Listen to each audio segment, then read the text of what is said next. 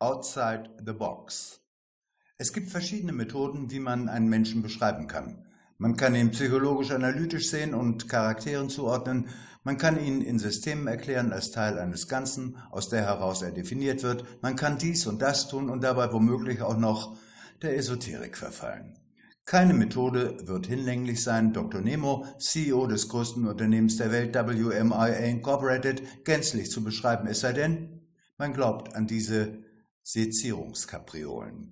Der Interviewer benutzt keine Einordnung des Dr. Nemo und irgendetwas, was man Theorie nennt. Er schildert das, was er hört. Er unterscheidet sehr wohl den Menschen Nemo von allen anderen, ohne jedoch ihn psychologisch zu zerteilen. Eines jedoch erscheint gesichert. Jeder Mensch wiederholt sich in gewisser Weise. Jeder Mensch hat irgendetwas, das er nicht antastet und wenn man so will, sich ein Stück aus der Welt herausgeschnitten, das er für die Welt hält. Links und rechts davon wird ausgeblendet und diese Sichtweise nennt man Living in a Box, womit wir beim Thema sind.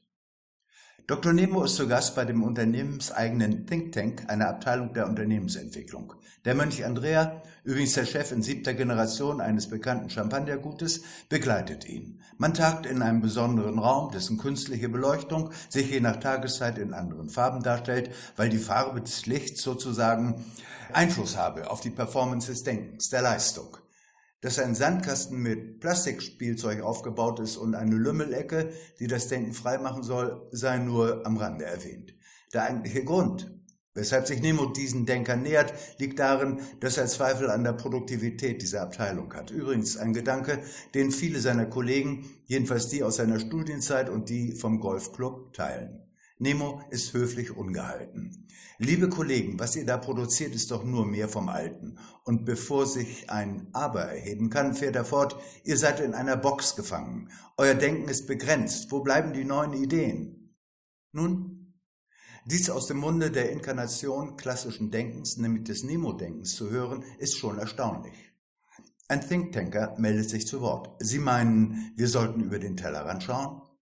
Auch diese Bemerkung entbehrt nicht einer gewissen Plattitüde, doch sie gefällt Dr. Nemo. Nemo, genau, das ist es, was ich erwarte. Allez, mes amis.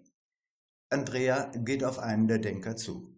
Andrea, wenn man über den Tellerrand hinaus will, sollte man wissen, wo der Tellerrand ist. Interviewer, hm. Nemo, Andrea, bitte keine Spitzfindigkeiten, wir wissen doch alle, was gemeint ist. Allerseits erleichtertes Nicken. Einer der Denker fragt, Egal wie man es nennt. Wie soll das denn gehen, das mit dem raus aus der Box? Andrea, ich würde nicht danach fragen, wie das geht, sondern ob es überhaupt geht. Letzteres ist natürlich in dieser Szene eine verbotene Frage, macht sie doch den Think Tank obsolet, jedenfalls in diesem Aspekt.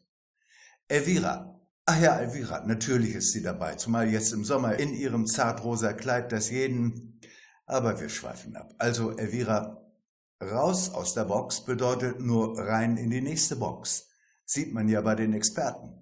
Nemo, wenn das so ist, wie sollen wir uns denn entwickeln? Andrea, das ist eine gute Frage. Nun, der Besuch im Think Tank hat Nemo uns Grübeln gebracht. Vielleicht ist raus aus der Box zu kurz gegriffen. Wie es weitergeht mit WMIA Incorporated erfahren wir wie immer am nächsten Dienstag.